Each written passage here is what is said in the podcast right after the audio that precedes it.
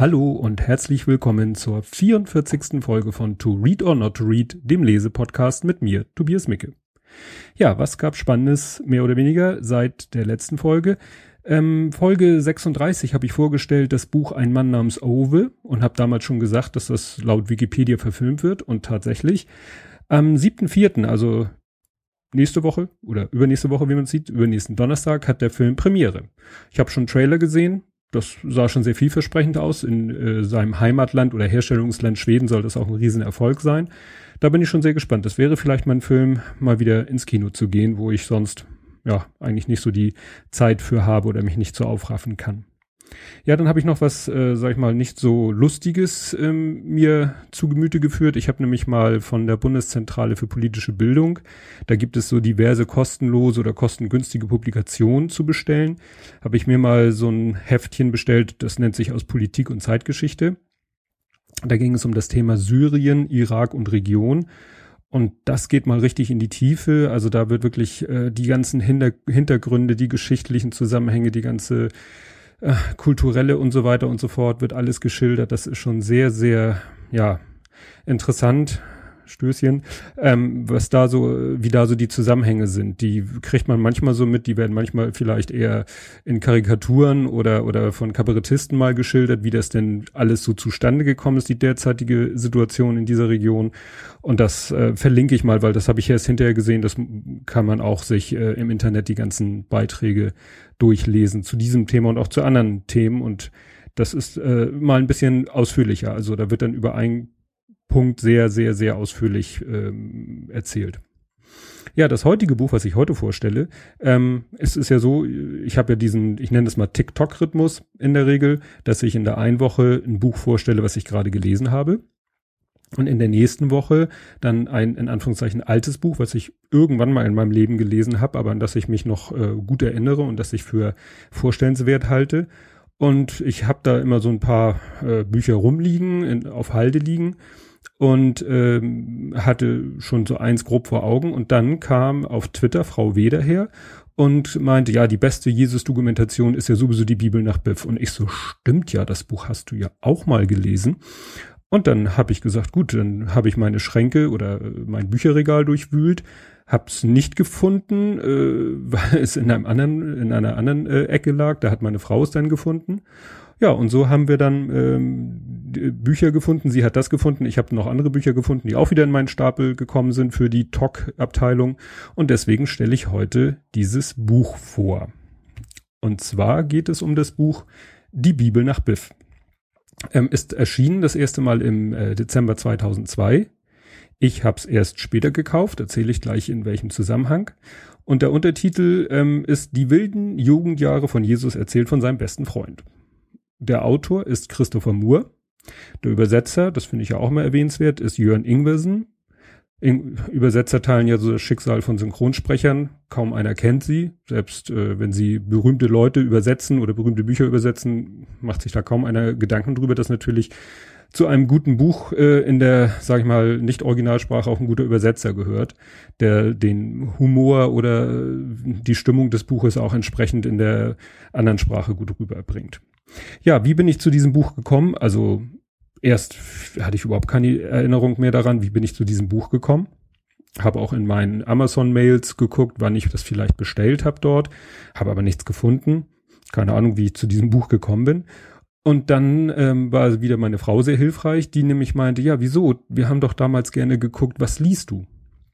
Und das stimmt, es gab vor schon einigen Jahren mittlerweile ähm, auf WDR eine Sendung mit Jürgen von der Lippe und Gästen, die hieß Was liest du? Und da wurden Bücher vorgestellt. Also eigentlich so ungefähr das, was ich hier mache, nur mehrere Bücher pro Sendung, immer ein, ein oder anfangs waren sogar zwei Gäste dabei und die haben dann so ihre persönlichen Lieblingsbücher mitgebracht, vorgestellt und Teile davon vorgelesen. Und ähm, interessanterweise wurde, ich habe dann im Wikipedia-Artikel gesehen, dass in der Sendung, in der die Bibel nach Biff vorgestellt wurde, wurde auch ein anderes Buch vorgestellt, was mir über den Weg gelaufen ist bei der Suche und das ich auch schon zur Seite gelegt habe. Das aber dann später mal.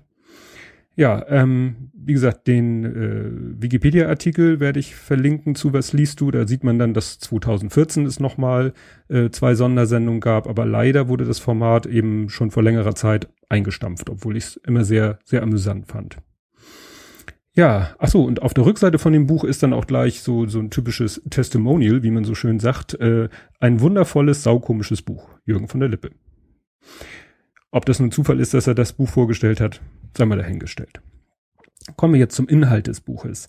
Also es fängt damit an, dass ähm, nach über 2000 Jahren kommt ähm, der der Erzengel Rasiel, weiß nicht, ob man ihn so ausspricht, Rasiel, ähm, bekommt den Auftrag, er soll einen Toten von den ein Toten von den Toten erwecken, ja klar, von wem sonst. Er soll einen Toten wieder zum Leben bringen, nämlich Levi Bar Alphaeus, genannt Biff. Der war nämlich, jedenfalls in dieser Geschichte, der beste Freund von Jesus, so zu Jugend- und Lebzeiten überhaupt.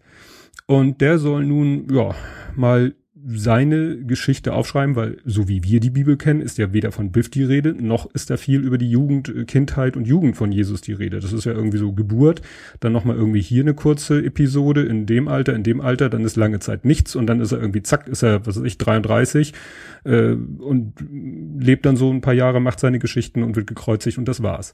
Und die Aufgabe von Biff ist es eben jetzt aufzuschreiben, wie, was war denn so dazwischen? Aber nicht nur, was war dazwischen, sondern auch, wie, wie waren die Erlebnisse, die man so kennt, so als mehr oder weniger bibeltreuer oder bibelvertrauter Mensch.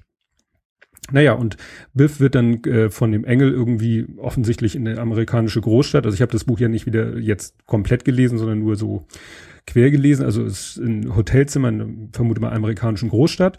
Und da wird er hingesetzt und gesagt, so, und du schreibst jetzt mal hier auf, was du dich, wo du dich so dran erinnerst. Äh, der Engel sitzt währenddessen im Hotelzimmer und guckt Fernsehen und das ist dann sozusagen noch so die, die Meta-Ebene. Also einmal, es wechselt immer so hin und her zwischen der quasi Gegenwart, wo Biff alles aufschreibt, der Engel Fernseh guckt ähm, achso, Biff liest noch heimlich die äh, Bibel, die ja in Amerika in jedem Hotelzimmer zu finden ist, weil er natürlich sehen will, wie haben die anderen denn äh, die Zeit beschrieben. Stellt er dann auch fest, eben zum Teil gar nicht. Naja, und ansonsten äh, besteht das Buch eben aus den Erzählungen von Biff. Und das ist alles sehr, sehr lustig. Also jedenfalls größtenteils lustig.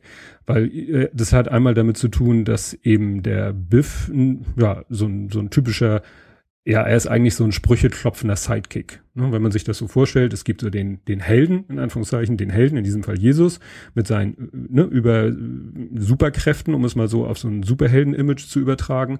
Und es gibt Biff, das ist so der Sidekick, der nichts Besonderes drauf hat, aber der eben die, die große Klappe hat, die Sprüche reißt, auch gerne mal ein bisschen anzüglich, weil er so ein kleiner, frühreifer Schwerenöter ist.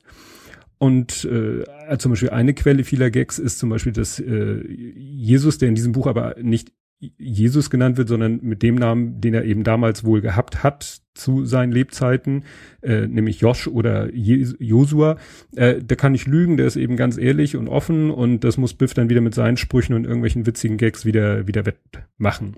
Und in diesem ersten Teil des Buches sind es quasi, äh, es ist so ein Dreierteam, nämlich der Josua, also Jesus, der wird wie gesagt konsequent Josua genannt im Buch, Biff und Maggie, wo man dann sagt, wer ist denn Maggie? Ja, Maggie ist äh, Maria von Magdalena und in die ist Biff so verliebt. Das ist so eine Dreierkonstellation, so ein bisschen wie bei Harry Potter, so nach dem Motto Harry Potter und der Rothaarige, dessen Name mir jetzt nicht einfällt, und äh, Hermine. So ähnlich wie dieses Dreiergespann ist es dort auch in diesem Buch. Naja, und die erleben halt so normale Sachen, die, sofern man das sich vorstellen kann, in der Zeit, ne, zu der Zeit, wo Jesus gelebt hat, haben soll, ja, die man so da erlebt haben kann. Ähm, es kreuzen aber ab und zu dann auch mal so ein paar echte Begebenheiten dazwischen. Also echt jetzt immer in Anführungszeichen, also was so in der Bibel steht. Ähm, zum Beispiel die Taufe durch Johannes, äh, dem Täufer oder Befragung im Tempel und so. Das äh, wird dann da auch so mit eingestreut. Und dann entwickelt sich eben, dann fängt sozusagen der Teil an, der in der Bibel nicht steht, nämlich so nach dem Motto, ja, was war denn nun die, sag ich mal, 20 Jahre zwischen dem, was in der Bibel erzählt wird, äh, anfangs erzählt wird und später erzählt wird. Ja, da haben die eben den Plan, sie wollen die drei Weisen besuchen, die damals äh, Jesus besucht haben bei der Geburt an der Krippe waren und da die Geschenke gebracht haben, sozusagen auf der Suche nach dem göttlichen Funken, weil Jesus weiß zwar schon, dass er ne, Gottes Sohn ist und besondere Fähigkeiten und eine besondere Aufgabe hat, er fühlt sich dieser aber nicht gewachsen und deswegen wollen sie eben die drei Weisen besuchen. Ja, und so machen sie sich dann auf den Weg, erstmal zu Balthasar, der in dieser Geschichte ein alter Zauberer ist, unsterblich durch den Pakt mit einem Dämon.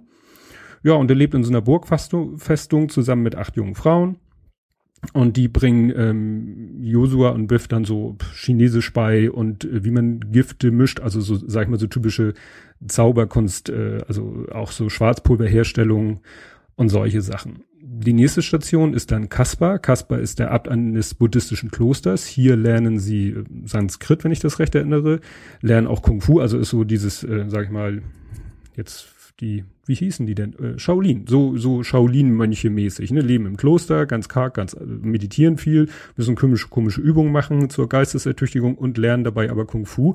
Da äh, Josua aber so ein Feind äh, des Kampfes oder des äh, ist, äh, bringen sie ihm, entwickeln sie für ihn extra eine spezielle Kampfsportart und nennen die Judo und das wird dann in dem Buch gesagt, würde heißen der Weg des Juden und das ist mal so ein Beispiel für den, für den Humor in diesem Buch. Naja, und sie lernen eben alles Mögliche über den Buddhismus und sie lernen den Yeti kennen. Auch ganz, ganz witzige Geschichte, ganz witziger Aspekt. Die nächste Station ist dann, dass sie zu Melchior weiterreisen. Das ist der Bruder von Kaspar, der in Indien lebt. Der hilft ihnen dann das Sanskrit, was sie vorher gelernt haben, so wie ihnen vorher das Chinesisch half, was sie vorher gelesen haben, äh, gelernt haben. Ja, und äh, erstmal retten sie so ein paar Kinder, die da, also wie gesagt, in Indien mit, äh, mit den Kasten und mit den Unberührbaren und den Brahman-Priestern und so, da müssen sie erstmal ein paar Kinder retten, die der Gottheit Kali geopfert werden sollen. Da können sie das Schwarzpulver äh, einsetzen oder die Kenntnis, wie man das herstellt. Und Melchior ist eben so ein, ja, so ein asketischer Yogi, der in, der in einer Felsnische lebt und äh, Josua und Biff sollen dann die Felsnischen daneben beziehen ja, das wird äh, Biff natürlich zu langweilig. Der geht dann lieber ins Dorf und lernt da Kamasutra und äh, braucht dafür aber Geld, weil die Dame macht das nicht umsonst, ihm das beibringen. Da hilft ihm dann aber, dass Josua von Melchior lernt, wie man Essen vermehrt, wie man Nahrung vermehrt. Also aus einem Reiskorn eine ganze Schale macht und aus einer Schale einen ganzen Scheffel macht und das auch mit Fischen und so. Und das, da fällt ihm natürlich sofort ein, ach ja, die Speisung der, was weiß ich, wie viel Tausenden, ne? Das hat er sozusagen hier laut dieser Geschichte von diesem Yogi gelernt, diese Fähigkeit. Ja, im fünften Teil kehren sie dann zurück in die Heimat und da beginnt natürlich dann die Überschneidung mit der biblischen Geschichte. Also da kommt dann der, dass Jesus in die Wüste geht, um da mit dem Teufel da einen auszuquatschen, die Hochzeit zu Kanaa, Wasser zu Wein und dass die Jünger sich so langsam um Josua sammeln, dass da, ne, wer da bibelfest ist, der wird da eben die ein oder andere Sache wiedererkennen. Wobei vielleicht wer Bibel fest ist und auch sehr gläubig ist, weiß ich nicht, der wird das Buch vielleicht doch als Blasphemie betrachten und sollte es vielleicht besser nicht lesen. Also man sollte schon, selbst wenn man gläubig ist, noch das mit einer äh, gewissen Portion Humor nehmen, das ganze Buch. Zum Ende hin wird es dann allerdings sehr, sehr dramatisch, weil es geht nun mal um die letzten Tage dann von Josua. Es geht um die, die, die Kreuzigung. Und da hat Biff eigentlich einen ganz tollen Plan. Ähm, wenn der aufgegangen wäre, würde der auch wunderbar die, das Thema Auferstehung erklären, aber dieser Plan scheitert und das Ende ist dann dramatisch. Also es gibt klar kein Happy End bezogen auf diese Geschichte. Auf der Meta-Ebene, also der Hotel in, sag ich mal, New York-Ebene, da gibt es dann ein Happy End und im Nachwort äh, kommen vom Autor dann noch ein paar erklärende Worte, wo er dann noch mal ein bisschen mehr Hintergrundwissen äh, raushaut zu der ganzen Zeit und wie die Begebenheiten zu der Zeit, äh, in der die Geschichte spielt, eben waren. Weil der, wenn ich das richtig gelesen habe bei Wikipedia, dann hat der auch die wirklich die Region, die er in dem Buch beschreibt, die hat er auch wirklich selber bereist und sich da schlau gemacht über die Verhältnisse dort zu der damaligen Zeit. Ja, ein sehr unterhaltsames Buch, phasenweise auch, auch spannend und actionreich.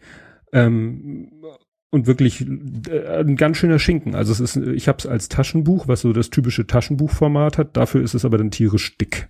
Ne? Also dass es das als Taschenbuch gibt, finde ich dann schon ziemlich erstaunlich.